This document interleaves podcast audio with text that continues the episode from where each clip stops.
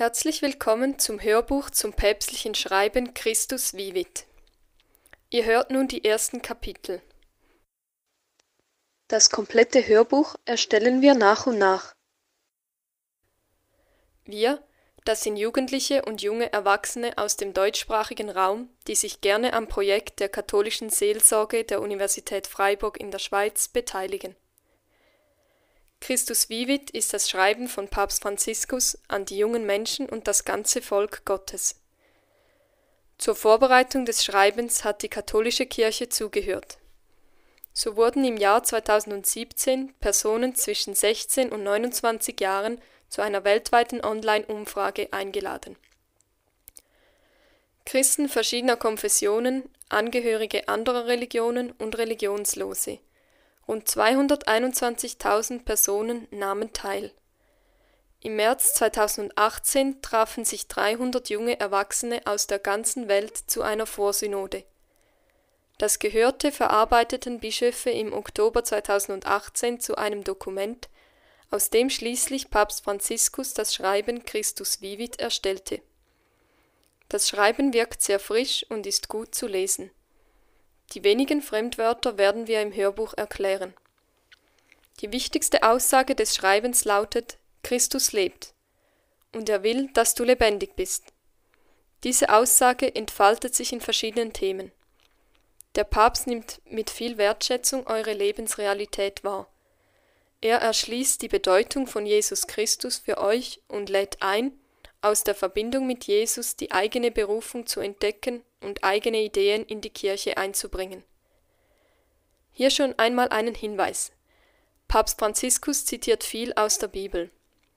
Wenn ihr beispielsweise hört Genesis 37, 21, dann meint es das biblische Buch Genesis, Kapitel 37, Vers 21. Wir posten nun die ersten beiden Kapitel mit ein paar Zugaben. Viel Spaß beim Zuhören.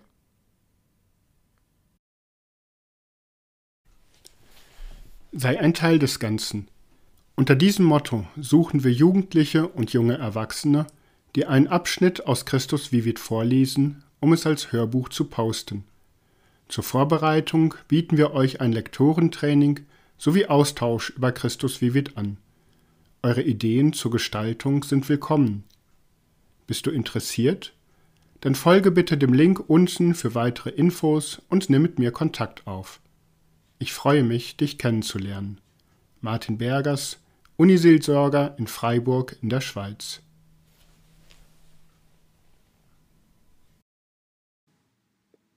Abschnitt 1 Christus lebt.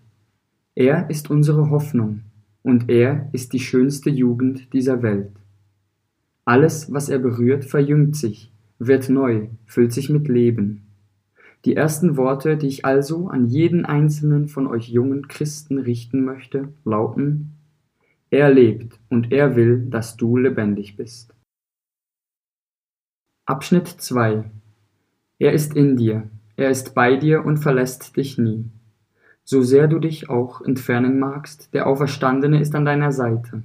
Er ruft dich und wartet auf dich, um neu zu beginnen. Wenn du dich aus Traurigkeit oder Groll Furcht, Zweifel oder Versagen alt fühlst, wird er da sein, um dir Kraft und Hoffnung zurückzugeben. Abschnitt 3 An alle jungen Christen richte ich mit herzlicher Zuneigung dieses apostolische Schreiben, das heißt einen Brief, der an einige Überzeugungen unseres Glaubens erinnert und zugleich dazu ermutigt, in der Heiligkeit und im Engagement für die eigene Berufung zu wachsen. Da es jedoch auch einen Meilenstein auf einem synodalen Weg darstellt, wende ich mich ebenso an das ganze Volk Gottes, an die Hirten und an die Gläubigen, denn das Nachdenken über und für die jungen Menschen fordert uns alle heraus und spornt uns an.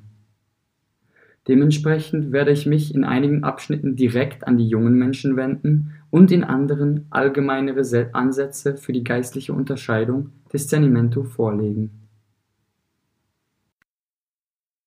Abschnitt 4 Ich habe mich von den reichhaltigen Überlegungen und Gesprächen der Synode im vergangenen Jahr anregen lassen. Ich kann hier nicht alle diese Beiträge aufnehmen, sie sind im Anschlussdokument nachzulesen. Ich habe mich aber bemüht, bei der Abfassung dieses Schreibens die Vorschläge aufzunehmen, die mir am bedeutsamsten erschienen. So wird mein Wort durch die Tausenden von Stimmen der Gläubigen aus aller Welt bereichert, die ihre Gedanken in die Synode eingebracht haben. Auch die nichtglaubenden jungen Menschen, die mit ihren Überlegungen teilnehmen wollten, haben Problemkreise zur Sprache gebracht, die für mich neue Fragen aufgeworfen haben.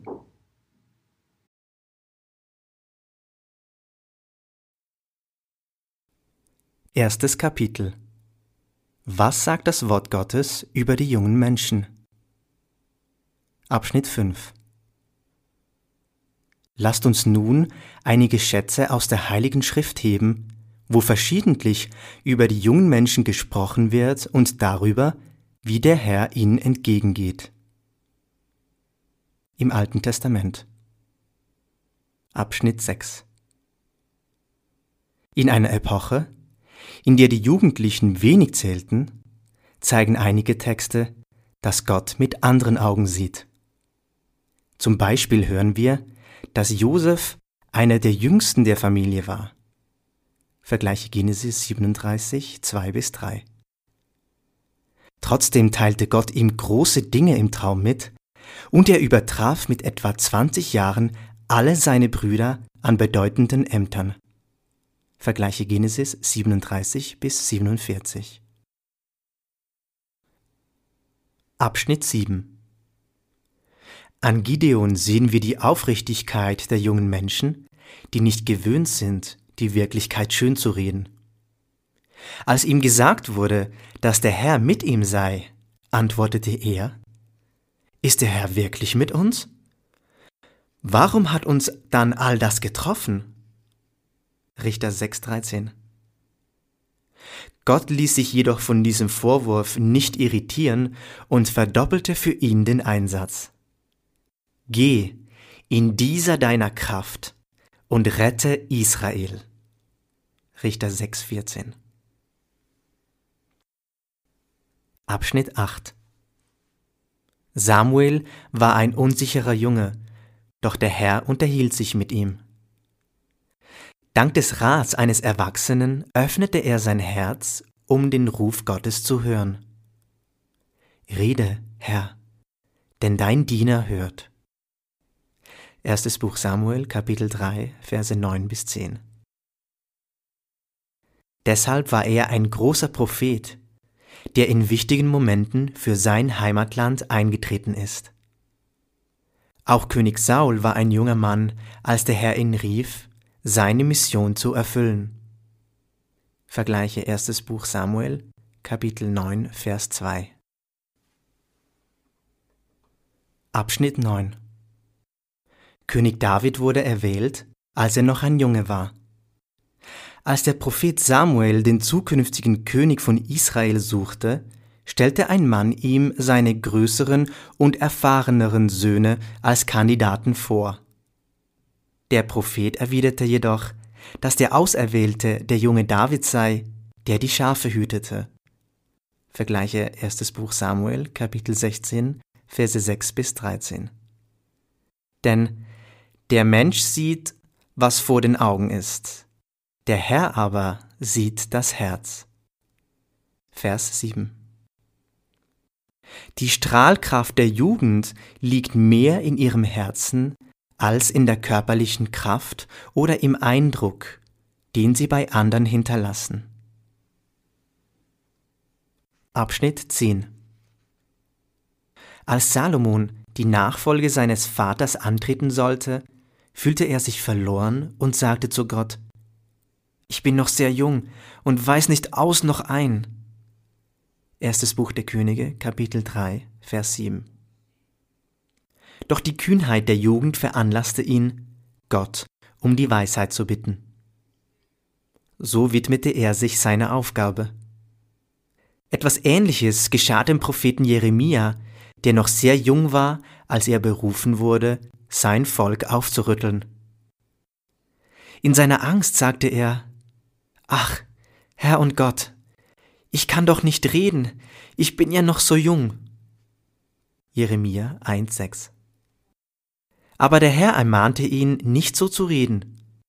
Vergleiche Jeremia 1, 7. Und fuhr fort, Fürchte dich nicht vor ihnen, denn ich bin mit dir, um dich zu retten. Jeremia 1, 8. Die Einsatzbereitschaft des Propheten Jeremia für seine Sendung zeigt, was möglich ist, wenn sich die Frische der Jugend mit der Kraft Gottes verbindet. Abschnitt 11 Ein jüdisches Mädchen im Dienst des ausländischen Soldaten Naaman griff glaubensstark ein, um ihm zu helfen, von seiner Krankheit zu genesen. Vergleiche zweites Buch der Könige, Kapitel 5, Vers 2 bis 6. Die junge Ruth war ein Vorbild an Großmut, weil sie bei der Schwiegermutter blieb, die ins Unglück geraten war. Vergleiche Ruth 1, 1 bis 18 und sie bewies auch Kühnheit, um im Leben weiterzugehen. Vergleiche Ruth 4, 1 bis 17.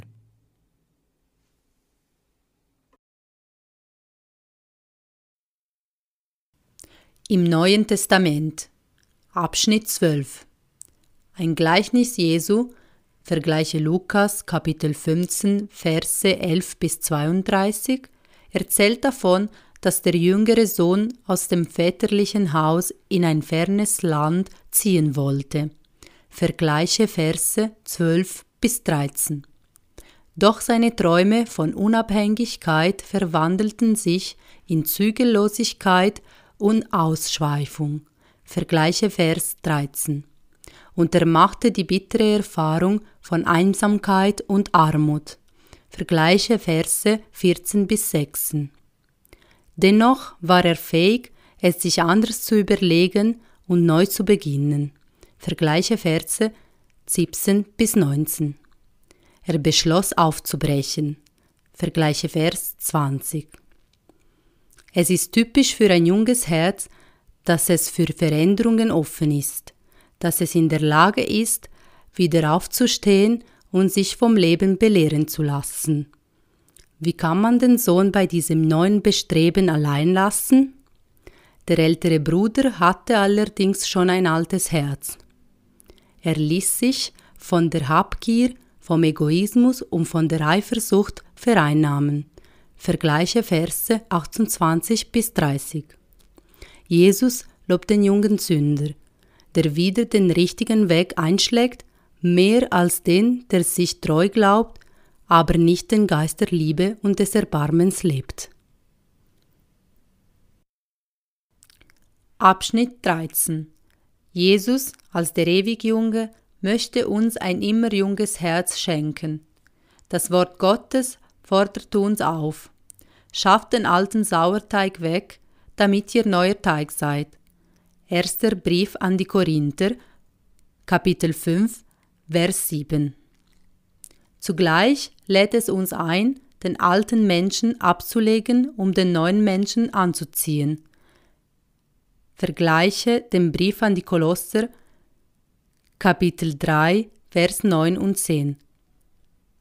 Sich mit der Jugend zu bekleiden, die erneuert wird, Vers 10, bedeutet Empfindungen von innigem Erbarmen, Güte, Demut, Milde, Geduld zu haben einander zu ertragen und zu vergeben, wenn einer dem anderen etwas vorzuwerfen hat. Vergleiche den Brief an die Kolosser, Kapitel 3, Vers 12 und 13. Das bedeutet, dass die wahre Jugend darin besteht, ein Herz zu besitzen, das liebesfähig ist. Umgekehrt macht alles das, was uns von dem anderen trennt, die Seele alt. Resümierend heißt es daher, vor allem bekleidet euch mit der Liebe, die das Band der Vollkommenheit ist. Brief an die Kolosser 3,14 Abschnitt 14 Wir sehen, dass es Jesus nicht gefiel, wenn Erwachsene herablassend auf die Jüngsten blickten oder sie in despotischer Weise in Dienst nahmen. Im Gegenteil mahnte er, der Größte unter euch soll werden wie der Jüngste. Lukas 22, 26. Für Jesus war das Alter nicht an Privilegien geknüpft, und wenn jemand jünger war, bedeutete das nicht, dass er weniger wert war oder weniger Würde besaß. Abschnitt 15 Das Wort Gottes sagt, dass die jungen Menschen wie Brüder, erster Brief des Apostels Paulus an Timotheus, Kapitel 5, Vers 1, zu behandeln seien. Es empfiehlt den Eltern, die Kinder nicht einzuschüchtern, damit sie nicht mutlos werden. Vergleiche den Brief an die Kolosser, Kapitel 3, Vers 21. Ein junger Mensch kann nicht entmutigt werden, sein Naturell ist darauf angelegt, von Großem zu träumen, weite Horizonte zu suchen, immer mehr zu wagen, die Welt erobern zu wollen, anspruchsvolle Herausforderungen anzunehmen und sein Bestes zu geben, um etwas Besseres zu schaffen. Daher poche ich bei den Jugendlichen darauf, dass sie sich nicht die Hoffnung rauben lassen. Ich rufe es jedem einzelnen Jugendlichen immer wieder zu. Niemand soll dich wegen deiner Jugend gering schätzen. Erster Brief des Apostels Paulus an Timotheus, Kapitel 4, Vers 12.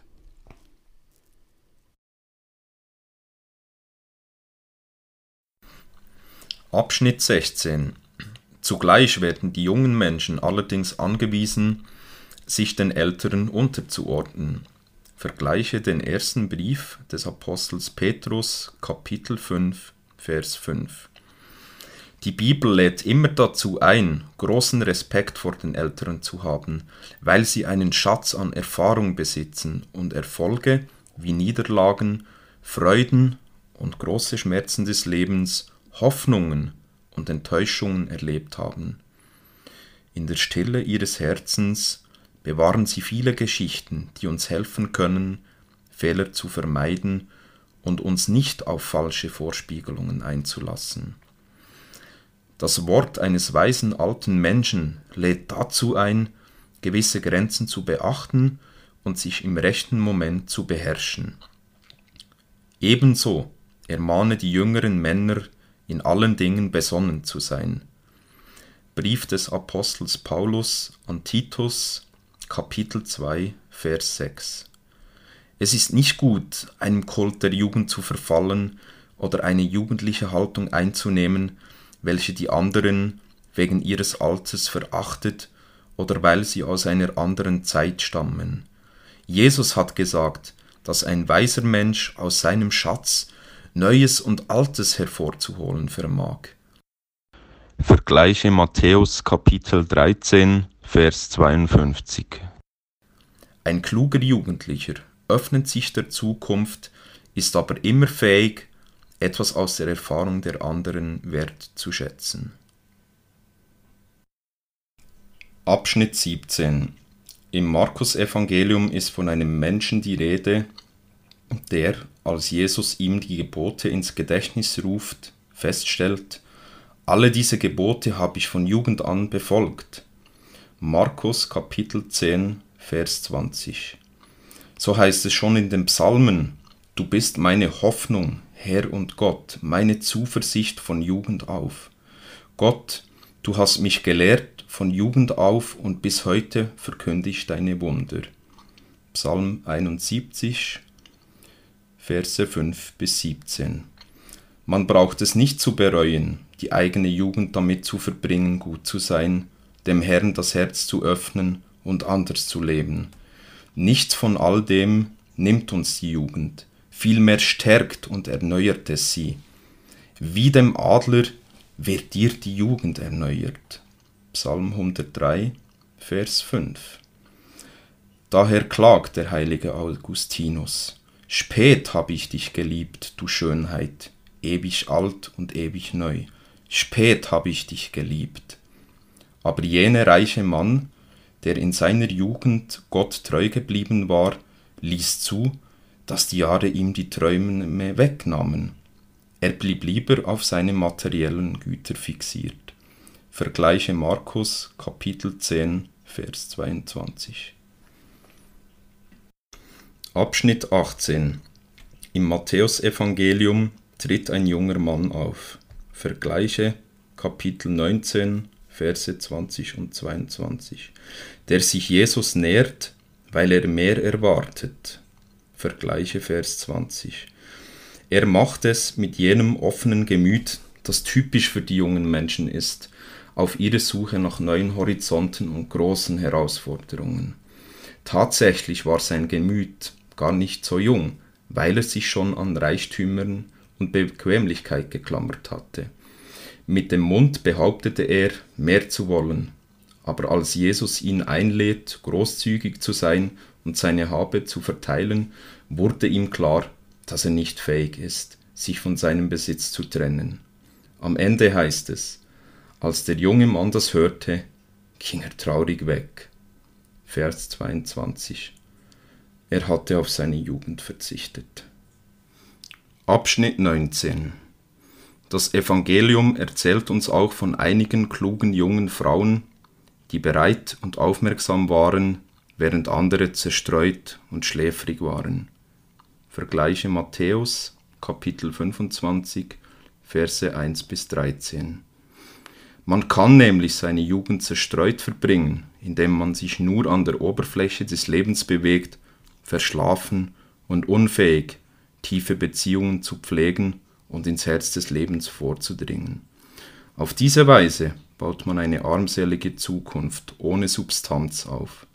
Dagegen kann man seine Jugend nützen, um schöne und große Dinge zu pflegen und so eine Zukunft voll von Leben und innerem Reichtum schaffen.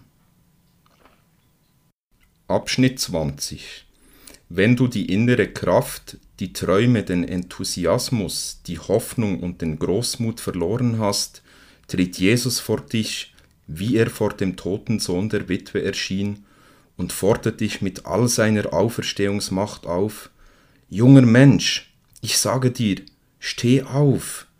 Lukas Kapitel 7, Vers 14. Abschnitt 21 Zweifellos gibt es viele weitere Texte der Heiligen Schrift, die uns diese Lebensphase erhellen können. Einige von ihnen werden wir in den nächsten Kapiteln untersuchen. Zweites Kapitel Jesus Christus ist immer jung. Abschnitt 22 Als junger Mann unter jungen Männern wurde Jesus den jungen Männern ein Vorbild und heiligte sie für den Herrn. Daher sagt die Synode, dass die Jugend eine eigenständige und anregende Lebensphase ist, die Jesus selbst gelebt und damit geheiligt hat. Was berichtet uns das Evangelium von der Jugendzeit Jesu? Die Jugendzeit Jesu. Abschnitt 23. Der Herr hauchte den Geist aus. Matthäus 27,50. An einem Kreuz, als er kaum mehr als 30 Jahre alt war. Vergleich Lukas 3,23. Es ist wichtig, dass wir uns bewusst sind, dass Jesus ein junger Mann war. Er hat sein Leben in einem Alter hingegeben, das heute als das eines jungen Erwachsenen bezeichnet würde. Auf der Höhe seiner Jugend begann er sein öffentliches Wirken, und so ist ein Licht erschienen. Matthäus 4,16. Besonders als er sein Leben bis zur Vollendung hingab. Dieses Ende war nicht zufällig. Seine gesamte Jugendzeit war vielmehr eine wertvolle Vorbereitung darauf, in jedem einzelnen Moment, denn im Leben Jesu ist alles Zeichen seines innersten Geheimnisses und das ganze Leben Christi ist Erlösungsgeheimnis. Abschnitt 24 Das Evangelium spricht nicht vom Knabenalter Jesu, aber es erzählt einige Vorkommnisse aus seiner Zeit als Heranwachsender und Jugendlicher. Matthäus fügt diese Periode der Jugend des Herrn zwischen zwei Ereignissen ein, der Rückkehr seiner Familie aus dem Exil nach Nazareth und dem Beginn seines öffentlichen Wirkens bei seiner Taufe im Jordan. Die letzten Bilder des Jesuskindes zeigen einen kleinen Flüchtling in Ägypten, vergleiche Matthäus 2, 14 bis 15 und dann einen nach Nazareth heimgekehrten. Vergleiche Matthäus 2, 19 bis 23. Die ersten Bilder Jesu als jungen Erwachsenen zeigen ihn in der Menge am Jordanfluss, als er kam, um sich von seinem Verwandten Johannes dem Täufer als einer von vielen aus seinem Volk taufen zu lassen. Vergleiche Matthäus 3, 13 bis 17. Abschnitt 25 Diese Taufe war nicht wie unsere, die uns in das Leben der Gnade einführt. Sie war vielmehr eine Weihe zu Beginn der großen Sendung seines Lebens. Das Evangelium sagt, dass die Taufe Jesu Grund für die Freude und das Wohlgefallen des Vaters war. Du bist mein geliebter Sohn. Lukas 3, 22. Sofort erschien Jesus vom Heiligen Geist erfüllt und wurde vom Geist in die Wüste geführt. So war er bereit aufzubrechen, um zu predigen und Wunder zu wirken, um zu befreien und zu heilen. Vergleiche Lukas 4, 1 bis 14. Jeder junge Mensch, der sich für eine Mission auf dieser Welt berufen fühlt, ist eingeladen, in seinem Inneren dieselben Worte zu hören, die Gott Vater an ihn richtet. Du bist mein geliebter Sohn. Abschnitt 26 Unter diesen Erzählungen finden wir eine, die Jesus als Heranwachsenden zeigt. Es ist die Rückkehr mit seinen Eltern nach Nazareth, nachdem sie ihn verloren und im Tempel wiedergefunden hatten. Vergleiche Lukas 2, 41 bis 51. Hier heißt es, dass er ihnen gehorsam war. Lukas 2, 51. Weil er seine Familie nicht verleugnet hatte. Sogleich fügt Lukas hinzu, dass Jesus heranwuchs und seine Weisheit zunahm und er Gefallen bei Gott und den Menschen fand. Vergleiche Lukas 2, 52. Das will sagen, dass er sich vorbereitete und in dieser Zeitspanne sein Verhältnis zum Vater und zu den anderen vertiefte. Der heilige Johannes Paul II. hat dazu erklärt, dass Jesus nicht nur körperlich heranwuchs. Vielmehr gab es in Jesus auch ein geistliches Wachstum, denn die Fülle der Gnade in Jesus war seinem Alter entsprechend. Fülle gab es immer, aber eine mit zunehmendem Alter wachsende Fülle. Abschnitt 27 auf der Grundlage dieser biblischen Aussagen können wir sagen, dass sich Jesus in seiner Jugend hat bilden lassen. Er hat sich darauf vorbereitet, den Plan seines Vaters zu verwirklichen. Die Zeit seines Heranwachsens und seine Jugend haben ihn auf seine höchste Mission hingeführt.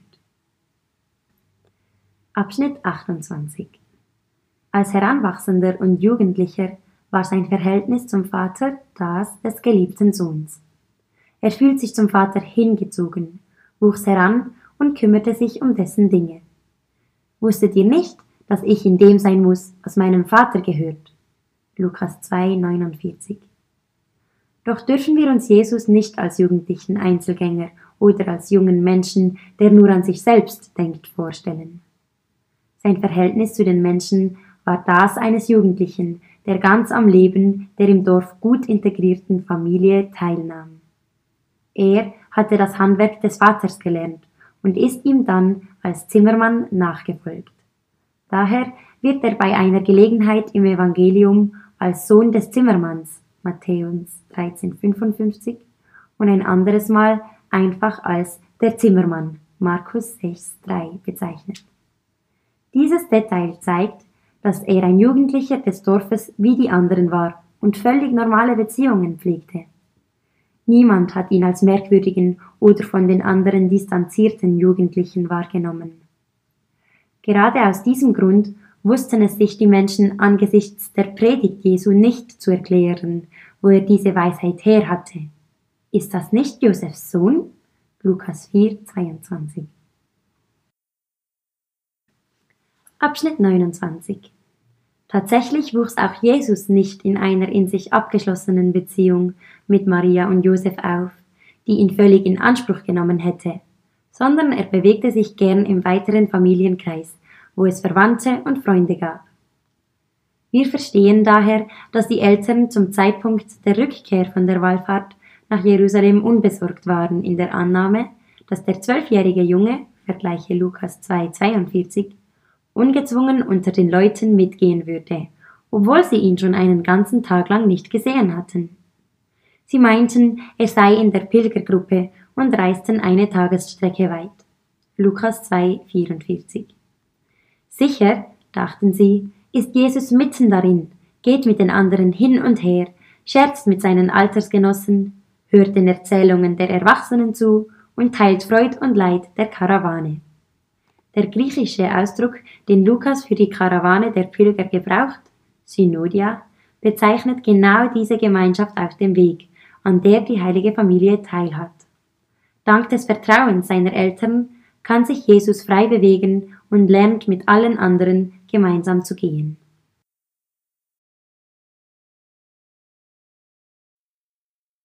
Seine Jugend schenkt uns Licht.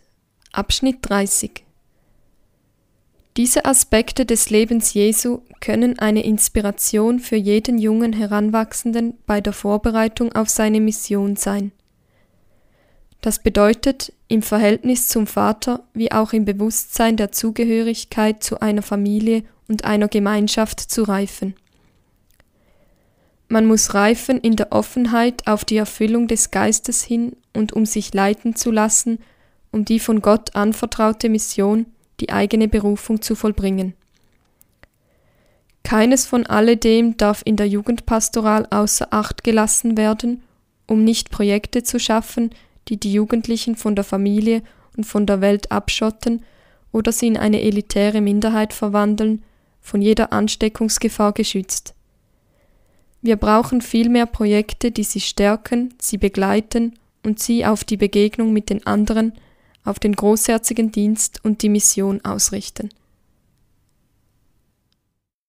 Abschnitt 31 Jesus schenkt euch jungen Menschen nicht von ferne oder von außen her Licht. Sein Licht geht von seiner eigenen Jugend aus, die er mit euch teilt. Es ist sehr wichtig, den jungen Jesus zu betrachten, wie ihn uns die Evangelien schildern, weil er wirklich einer von euch war und wir an ihm viele Aspekte des jugendlichen Herzens ablesen können.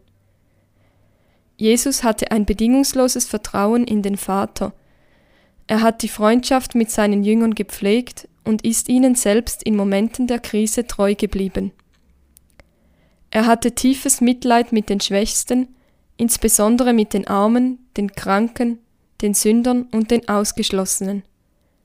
Er besaß den Mut, sich den religiösen und politischen Autoritäten seiner Zeit entgegenzustellen. Er hat die Erfahrung gemacht, unverstanden und ausgestoßen zu sein. Er hat die Angst angesichts des Leidens erfahren und die Schwäche bei der Passion erlebt.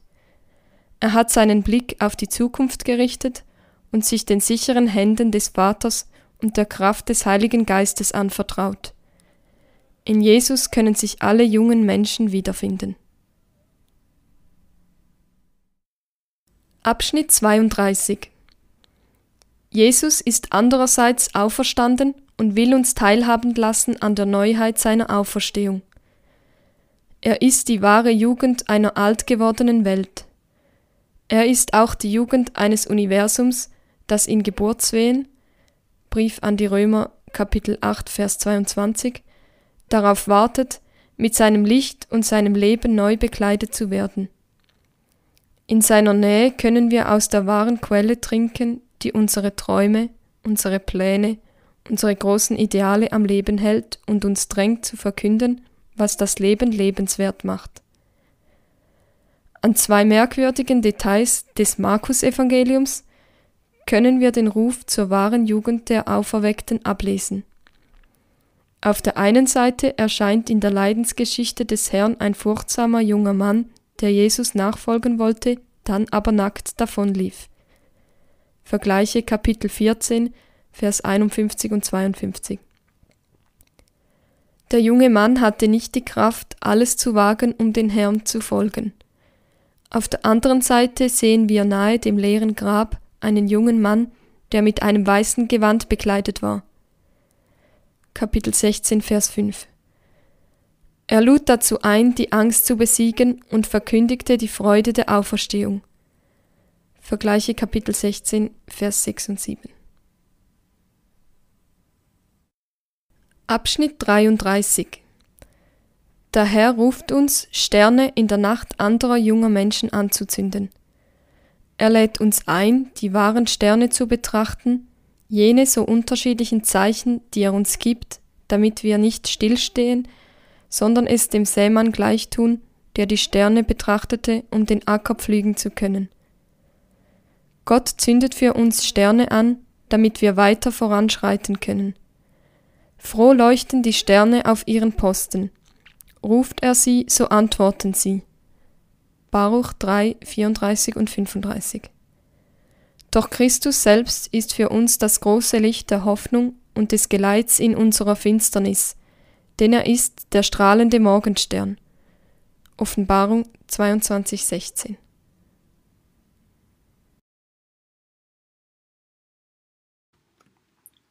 Die Jugend der Kirche. Abschnitt 34. Jung zu sein ist weniger eine Frage des Alters als vielmehr ein Zustand des Herzens. Eine alte Institution wie die Kirche kann sich also erneuern und in verschiedenen Phasen ihrer langen Geschichte wieder jung werden. Tatsächlich hört sie in ihren tragischsten Momenten den Ruf zum Wesentlichen, ihrer ersten Liebe zurückzukehren. In Erinnerung dieser Wahrheit sagte das Zweite Vatikanische Konzil, da sie reich ist an einer langen Geschichte, die immer in ihr lebendig bleibt und sich zugleich auf dem Weg durch die Zeiten hin zur menschlichen Vollendung und zum letzten Ziel der Geschichte und des Lebens befindet, ist sie die wahre Jugend der Welt. In ihr ist es immer möglich, Christus zu begegnen, dem Gefährten und Freund der jungen Menschen. Eine Kirche, die sich erneuern lässt. Abschnitt 35. Bitten wir den Herrn, er möge die Kirche von denen befreien, die sie alt machen, sie auf die Vergangenheit festnageln, bremsen und unbeweglich machen wollen. Bitten wir auch, dass er die Kirche von einer anderen Versuchung befreie. Zu glauben, dass sie jung ist, wenn sie auf alles eingeht, was die Welt ihr anbietet. Zu glauben, dass sie sich erneuert, wenn sie ihre Botschaft verbirgt und sich den anderen anpasst. Nein, sie ist jung, wenn sie sie selbst ist und wenn sie die immer neue Kraft des Wortes Gottes, der Eucharistie, der Gegenwart Christi und der Kraft seines Geistes jeden Tag empfängt. Sie ist jung, wenn sie fähig ist, immer wieder zu ihrer Quelle zurückzukehren. Abschnitt 36 Es ist wahr, wir Mitglieder der Kirche dürfen keine seltsamen Gestalten sein. Alle müssen sich als Geschwister und Nachbarn fühlen können, wie die Apostel die Gunst beim ganzen Volk fanden. Apostelgeschichte Kapitel 2, Vers 47. Vergleich auch Kapitel 4, Verse 21 und 23 sowie Kapitel 5, Vers 13. Zugleich müssen wir allerdings den Mut haben, anders zu sein, andere Träume zu zeigen, die die Welt nicht geben kann, um Zeugnis zu geben für die Schönheit der Großherzigkeit, des Dienstes, der Reinheit, der Stärke, der Vergebung, der Treue zum eigenen, zur eigenen Berufung, des Gebets, des Kampfes für die Gerechtigkeit und für das Gemeinwohl, der Liebe für die Armen und der sozialen Freundschaft. Abschnitt 37 Die Kirche Christi kann immer in Versuchung geraten, den Enthusiasmus zu verlieren, weil sie nicht mehr den Ruf des Herrn hört, das Wagnis des Glaubens einzugehen, alles zu geben, ohne die Gefahren abzuwägen und dazu übergeht, wieder falsche weltliche Absicherungen zu suchen. Das sind es gerade die jungen Menschen, die ihr helfen können, jung zu bleiben, nicht der Korruption zu verfallen, nicht stehen zu bleiben, nicht stolz zu werden, sich nicht in eine Sekte zu verwandeln.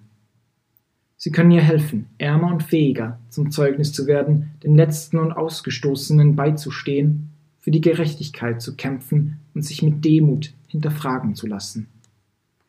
Sie können die Schönheit der Jugend in die Kirche einbringen, wenn sie die Fähigkeit anregen, sich an dem zu erfreuen, was beginnt, sich hinzugeben, ohne dafür etwas zu erwarten, sich zu erneuern und nach neuen Errungenschaften auszustrecken. Abschnitt 38 Wer von uns nicht mehr jung ist, braucht Gelegenheiten, um ihrer Stimme und ihrem Ansporn nahe zu sein, da Nähe die Voraussetzung dafür schafft, die Kirche zu einem Ort des Dialogs und des Zeugnisses der Brüderlichkeit werden zu lassen der uns fasziniert. Wir müssen mehr Räume schaffen, wo die Stimme der jungen Menschen ertönt. Zuhören ermöglicht den Austausch von Gaben in einem von Empathie getragenen Raum. Gleichzeitig schafft es die Voraussetzungen dafür, das Evangelium so zu verkünden, dass es tatsächlich die Herzen auf einprägsame und fruchtbare Weise erreicht.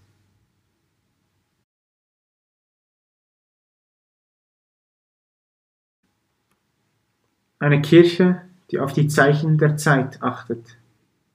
Abschnitt 39 Zwar mögen Gott, Religion und die Kirche vielen jungen Menschen als leere Worte erscheinen, doch für die Gestalt Jesu sind sie sehr wohl empfänglich, wenn sie anziehend und wirkungsvoll präsentiert wird.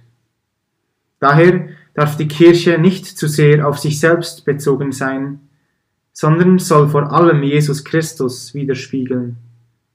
Folglich muss sie demütig zugeben, dass sich einige Dinge ändern müssen, und zu diesem Zweck muss sie auch die Meinungen und sogar die Kritik der jungen Menschen anhören.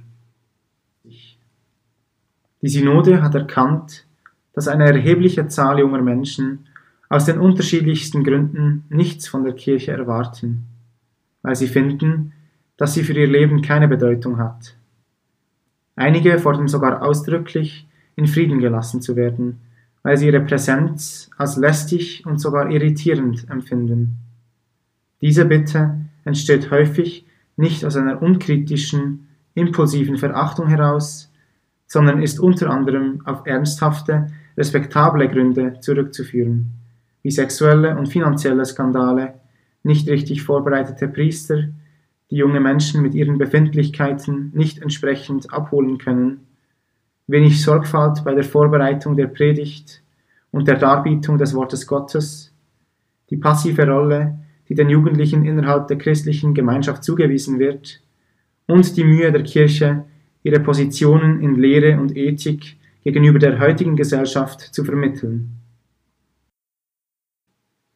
Abschnitt 41 Auch wenn es junge Menschen gibt, die mit einer Kirche zufrieden sind, die sich in aller Demut ihrer Gaben gewiss ist und eine redliche und brüderliche Kritik zu üben weiß, so wünschen doch andere junge Menschen eine Kirche, die mehr zuhört und nicht ständig die Welt verdammt.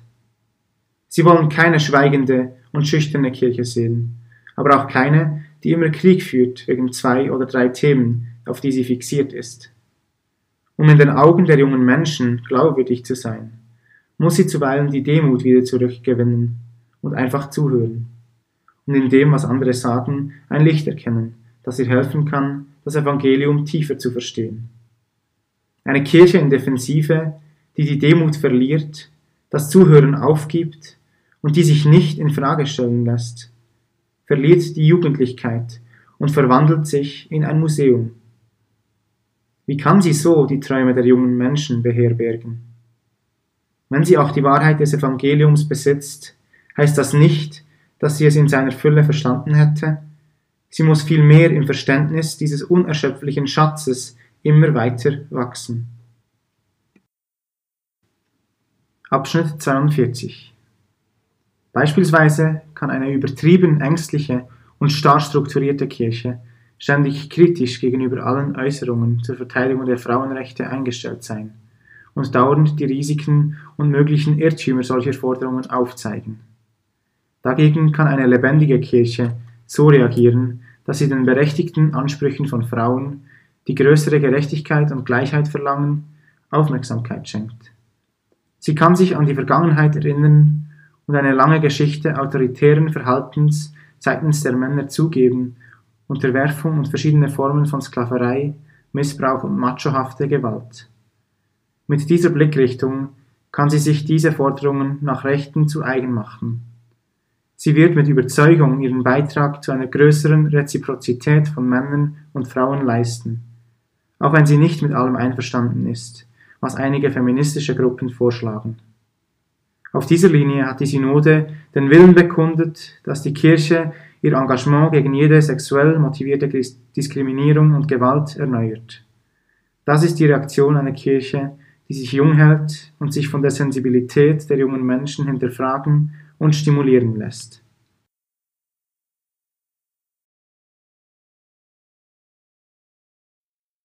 Maria, das Mädchen von Nazareth. Abschnitt 43 Im Herzen der Kirche scheint Maria auf. Sie ist das große Vorbild für eine junge Kirche, die Christus mit Frische und Fügsamkeit nachfolgen will. Als sie noch sehr jung war, erhielt sie die Botschaft des Engels und unterließ es nicht, Fragen zu stellen. Vergleiche Lukas 1,34. Doch sie hatte eine bereitwillige Seele und sagte: Siehe, ich bin die Magd des Herrn. Lukas 1, 38. Abschnitt 44 Noch immer beeindruckt die Kraft des Ja der jungen Maria. Die Kraft jenes Mir geschehe, das sie zu dem Engel sagte. Dies war keine passive oder resignierte Einwilligung. Es war etwas anderes als ein Ja im Sinne eines Gut, wir schauen mal, was passiert. Maria kannte diesen Ausdruck nicht. Schauen wir mal, was passiert. Sie war entschlossen, sie hat verstanden, worum es ging, und sagte Ja ohne Umschweife. Es war mehr, es war etwas anderes. Es war das Ja eines Menschen, der sich einbringen und Risiken eingehen will und alles auf eine Karte setzen will, mit keiner anderen Garantie als der Gewissheit, Trägerin einer Verheißung zu sein. Und ich frage einen jeden von euch, fühlt ihr euch als Träger einer Verheißung? Welche Verheißung trage ich im Herzen, für die ich mich einsetzen muss?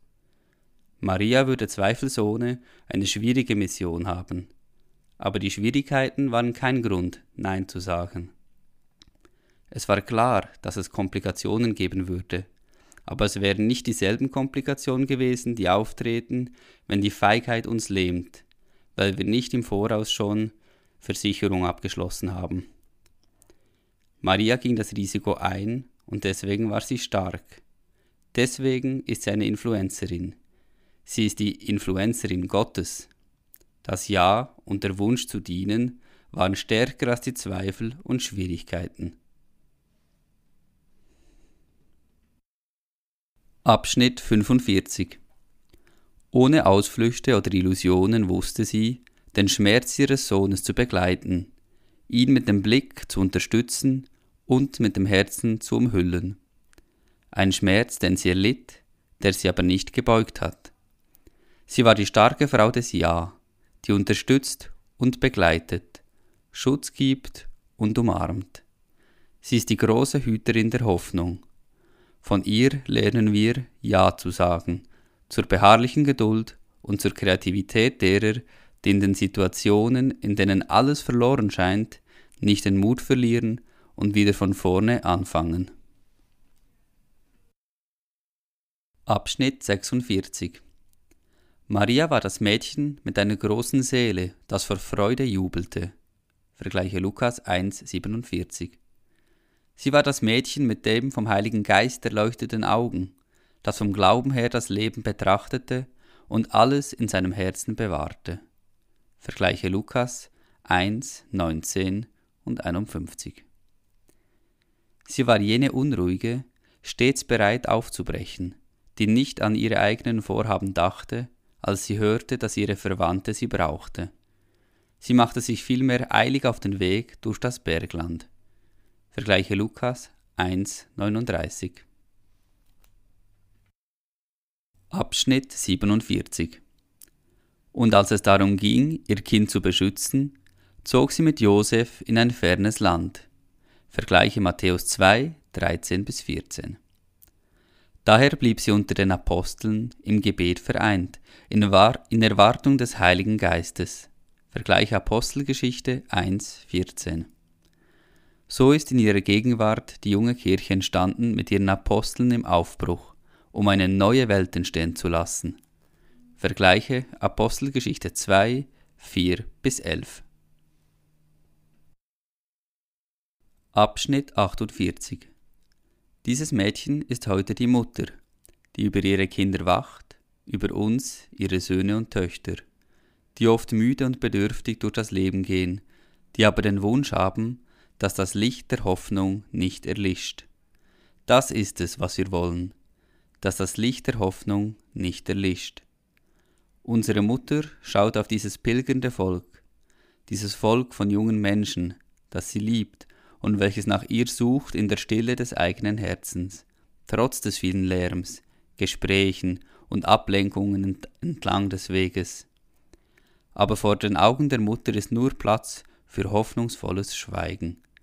Und so schenkt Maria von neuem unserer Jugend Licht.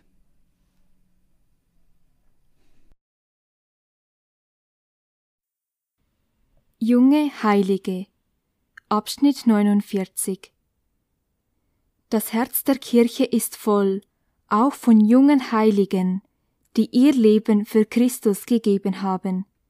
Viele von ihnen bis zum Martyrium. Sie sind ein kostbarer Widerschein des jungen Jesus gewesen und erstrahlen unter uns, um uns anzuregen und uns aus der Verschlafenheit herauszuholen. Die Synode hat unterstrichen, dass viele junge Heilige die Züge des Jugendalters in all ihrer Schönheit haben aufleuchten lassen und für ihre Zeit echte Propheten des Wandels waren. Ihr Beispiel zeigt, was junge Menschen vermögen, wenn sie sich für die Begegnung mit Christus öffnen. Abschnitt 50 Durch die Heiligkeit junger Menschen kann die Kirche ihre geistliche Glut und apostolische Kraft erneuern. Der durch das gute Leben so vieler junger Menschen erzeugte Balsam der Heiligkeit kann die Wunden der Kirche und Welt heilen und uns zu jener Fülle der Liebe zurückführen, zu der wir schon immer gerufen sind. Die jungen Heiligen drängen uns, zu unserer ersten Liebe zurückzukehren. Vergleiche Offenbarung 2,4 Es gibt Heilige, die nicht erwachsen geworden sind und uns das Zeugnis einer anderen Weise, die Jugend zu leben, hinterlassen haben. Erinnern wir uns zumindest an einige von ihnen aus verschiedenen historischen Epochen, die jede auf ihre Weise die Heiligkeit vorgelebt haben. Abschnitt 51 Der heilige Sebastian war ein junger Hauptmann der Prätorianergarde im dritten Jahrhundert. Es wird erzählt, dass er überall von Christus sprach und seine Kameraden zu bekehren versuchte, bis man ihm befahl, seinem Glauben abzuschwören. Weil er nicht einwilligte, beschossen sie ihn mit einem Regen von Pfeilen. Er überlebte jedoch und fuhr fort, Christus ohne Furcht zu verkündigen. Schließlich geißelten sie ihn, bis er starb. Abschnitt 52 Als der heilige Franz von Assisi noch sehr jung und voller Träume war, hörte er den Ruf Jesu, so arm wie er zu sein und die Kirche mit seinem Zeugnis wiederherzustellen. Mit Freude verzichtete er auf alles. Er ist der Heilige der universalen Brüderlichkeit, der Bruder aller, der den Herrn für seine Geschöpfe lobte. Er starb im Jahr 1226.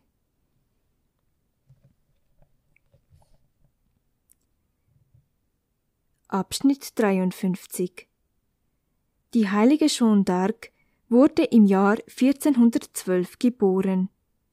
Sie war eine junge Frau vom Land, die trotz ihres jugendlichen Alters in den Kampf zog, um Frankreich vor den Invasoren zu verteidigen unverstanden für ihr Aussehen und ihre Weise, den Glauben zu leben, starb sie auf dem Scheiterhaufen.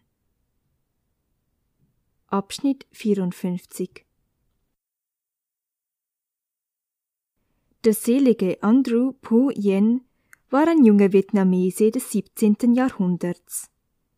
Er war Katechet und half den Missionaren. Wegen seines Glaubens wurde er gefangen genommen und, weil er nicht abschwören wollte, getötet. Im Sterben sprach er Jesus. Abschnitt 55 Im gleichen Jahrhundert wurde die heilige Gateri Tekakwita, eine indigene junge Elayin aus Nordamerika, um ihres Glaubens willen verfolgt und legte auf ihrer Flucht zu Fuß mehr als 300 Kilometer durch die Wildnis zurück. Sie weihte sich Gott und starb mit den Worten Jesus, ich liebe dich. Abschnitt 56 Der heilige Domenico Savio opferte Maria all seine Leiden auf. Als der heilige Don Bosco ihn lehrte, dass die Heiligkeit bedeute, immer fröhlich zu sein, öffnete er sein Herz für eine ansteckende Fröhlichkeit.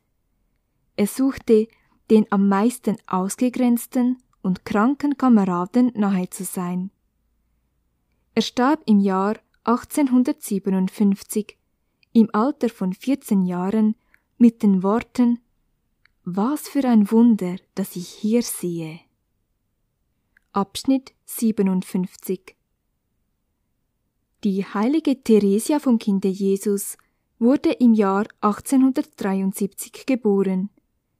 Mit 15 Jahren gelang es ihr, nach Überwindung vieler Schwierigkeiten, in einen Konvent der Karmelitinnen einzutreten.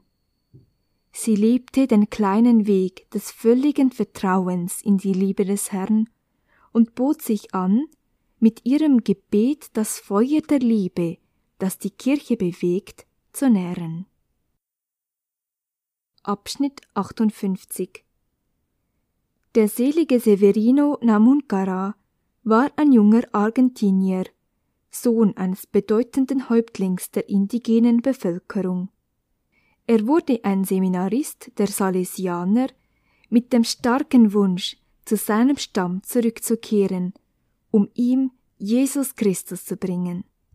Er starb im Jahr 1905. Abschnitt 59 Der selige Isidor Bakanya war ein Laie aus dem Kongo, der Zeugnis für seinen Glauben gab. Er wurde gefoltert, weil er andere junge Menschen mit dem Christentum bekannt gemacht hatte. Er starb, seinen Peiniger vergebend, im Jahr 1909. Abschnitt 60 Der selige Pier Giorgio Frassati, gestorben im Jahr 1925, war ein junger Mann mit einer mitreißenden Fröhlichkeit, eine Fröhlichkeit, die auch viele Schwierigkeiten seines Lebens überwog. Er sagte, er wolle die Liebe Jesu, die er in der Kommunion empfange, entgelten, indem er die Armen besuche und ihnen helfe. Abschnitt 61 Der selige Marcel Gallo war ein junger Franzose, der im Jahr 1945 starb. Er war Gefangener in einem Konzentrationslager in Österreich, wo er seine Mitgefangenen im Glauben und der harter Arbeit stärkte. Abschnitt 62 die junge Selige Chiara Badano, die im Jahr 1990 starb, hat erfahren, wie der Schmerz von der Liebe verwandelt werden kann. Der Schlüssel ihres Friedens und ihrer Freude war das völlige Vertrauen in den Herrn und die Annahme auch der Krankheit als geheimnisvoller Ausdruck seines Willens zu ihrem Wohl und zum Wohl aller. Abschnitt 63 Mögen diese jungen Menschen, vereint mit vielen Altersgenossen, die oft in der Stille und im Verborgenen das Evangelium von Grund auf gelebt haben, für die Kirche Fürbitte einlegen, dass sie voll sei von fröhlichen, mutigen und einsatzfreudigen Jugendlichen, die der Welt neue Zeugnisse der Heiligkeit schenken.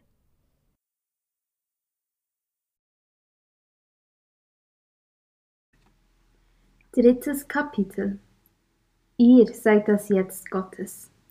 Abschnitt 64 Nachdem wir das Wort Gottes in den Blick genommen haben, können wir nicht nur sagen, dass die jungen Menschen die Zukunft der Welt sind. Sie sind die Gegenwart und bereichern sie mit ihrem Beitrag. Ein junger Mensch ist kein Kind mehr. Er befindet sich in einem Lebensabschnitt, in dem er anfängt, verschiedentlich Verantwortung zu übernehmen und mit den Erwachsenen an der Entwicklung der Familie, der Gesellschaft und der Kirche mitzuwirken.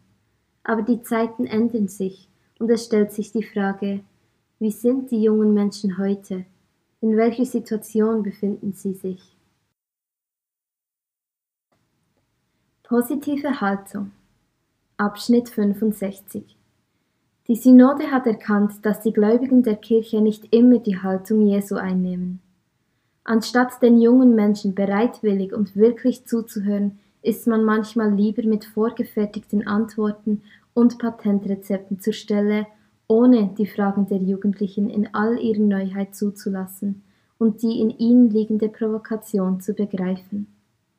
Wenn die Kirche jedoch starre Schemen aufgibt und sich öffnet, um den jungen Menschen bereitwillig und aufmerksam zuzuhören, ist diese Empathie für sie bereichernd, denn es ermöglicht jungen Menschen einen Beitrag zur Gemeinschaft zu leisten und ihr zu helfen, neue Befindlichkeiten aufzugreifen und ganz neue Fragen zu stellen.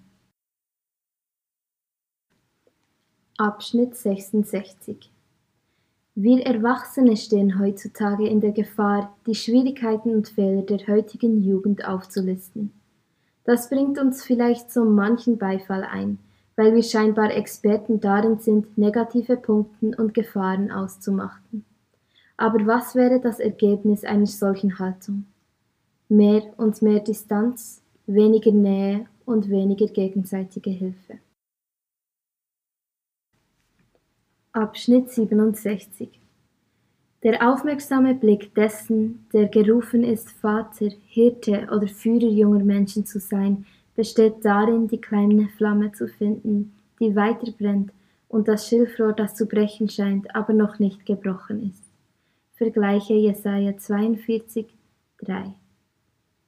Es ist die Fähigkeit, Wege zu entdecken, wo andere nur Mauern sehen, und Möglichkeiten zu erkennen, wo andere nur Gefahr wittern. Solcher Art ist der Blick Gottes, des Vaters, der in der Lage ist, die Samen des Guten, die in die Herzen der jungen Menschen gesät wurden, zur Geltung zu bringen und zu nähren. Das Herz eines jeden jungen Menschen muss daher als ein heiliger Boden betrachtet werden, der Samen göttlichen Lebens in sich birgt und vor dem wir unsere Schuhe ausziehen müssen, um uns dem Geheimnis annähern und es vertiefen zu können.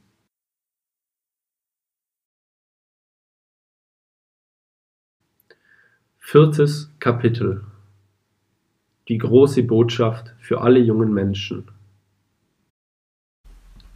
Der Geist gibt Leben. Abschnitt 130 In diesen drei Wahrheiten Gott liebt dich, Christus ist dein Retter. Er lebt, erscheint Gott der Vater und Jesus. Wo der Vater und Jesus Christus sind, da ist auch der Heilige Geist. Er ist es, der die Herzen zur Aufnahme dieser Botschaft vorbereitet und öffnet. Er ist es, der diese Heilserfahrung lebendig hält. Er ist es, der dir helfen wird, in dieser Freude zu wachsen, wenn du ihn handeln lässt. Der Heilige Geist erfüllt das Herz des auferstandenen Christus und strömt von dort wie eine Quelle in dein Leben. Aber wenn du ihn aufnimmst, führt dich der Heilige Geist immer tiefer in das Herz Christi hinein, damit du immer mehr von seiner Liebe, seinem Licht und seiner Kraft erfüllt wirst. Abschnitt 131 Ruf jeden Tag den Heiligen Geist an damit er in dir die Erfahrung der großen Botschaft ständig erneuert. Warum nicht? Du verpasst nichts und er kann dein Leben verändern, es erleuchten und ihm eine bessere Ausrichtung geben. Es verstümmelt dich nicht, es nimmt dir nichts weg, im Gegenteil, er hilft dir, alles zu finden, so wie du es nötig hast. Verspürst du ein Bedürfnis nach Liebe? Du wirst sie nicht in der Zügellosigkeit finden, wenn du andere benutzt, andere besitzt oder beherrscht. Du wirst sie in einer Weise finden, die dich wirklich glücklich macht. Suchst du Erfüllung? Die wirst du nicht erlangen, indem du Sachen anhäufst, Geld ausgibst und verzweifelt hinter den Dingen dieser Welt herläufst. Dies wird dir auf eine viel schönere und befriedigendere Weise zuteil werden, wenn du dich vom Heiligen Geist leiten lässt. Abschnitt 132 Suchst du Leidenschaft, so wie es ein schönes Gedicht ins Wort bringt, verlieb dich oder lass zu, dass du dich verliebst. Denn nichts kann wichtiger sein, als Gott zu begegnen, das heißt, sich in ihn endgültig und vollkommen zu verlieben. Dasjenige, in das du dich verliebst, fesselt deine Vorstellungskraft und hinterlässt schließlich überall seine Spuren. Daran wird sich entscheiden, was dich morgens aus dem Bett holt, was du bei Sonnenuntergang tust, was du an deinen Wochenenden machst, was du liest, was du weißt, was dein Herz bricht und was dich mit Freude und Dankbarkeit überwältigt. Verliebe dich, bleibe in der Liebe und alles wird anders sein. Diese Liebe Gottes, die das ganze Leben leidenschaftlich macht, verdankt sich dem Heiligen Geist. Denn die Liebe Gottes ist ausgegossen in unsere Herzen durch den Heiligen Geist, der uns gegeben ist. Römer 5,5 Abschnitt 133 Er ist die Quelle vollkommener Jugend. Denn wer auf den Herrn vertraut, ist wie ein Baum, der am Wasser gepflanzt ist und zum Bach seine Wurzeln ausstreckt. Er hat nichts zu fürchten, wenn Hitze kommt, seine Blätter bleiben grün. Jeremia 17,8 Die Jungen werden müde und matt. Jesaja 40,30 Doch diejenigen, die auf den Herrn ihr Vertrauen setzen, erhalten neue Kraft, wie Adlern wachsen ihnen Flügel. Sie laufen und werden nicht müde, sie gehen und werden nicht matt. Jesaja 40, 31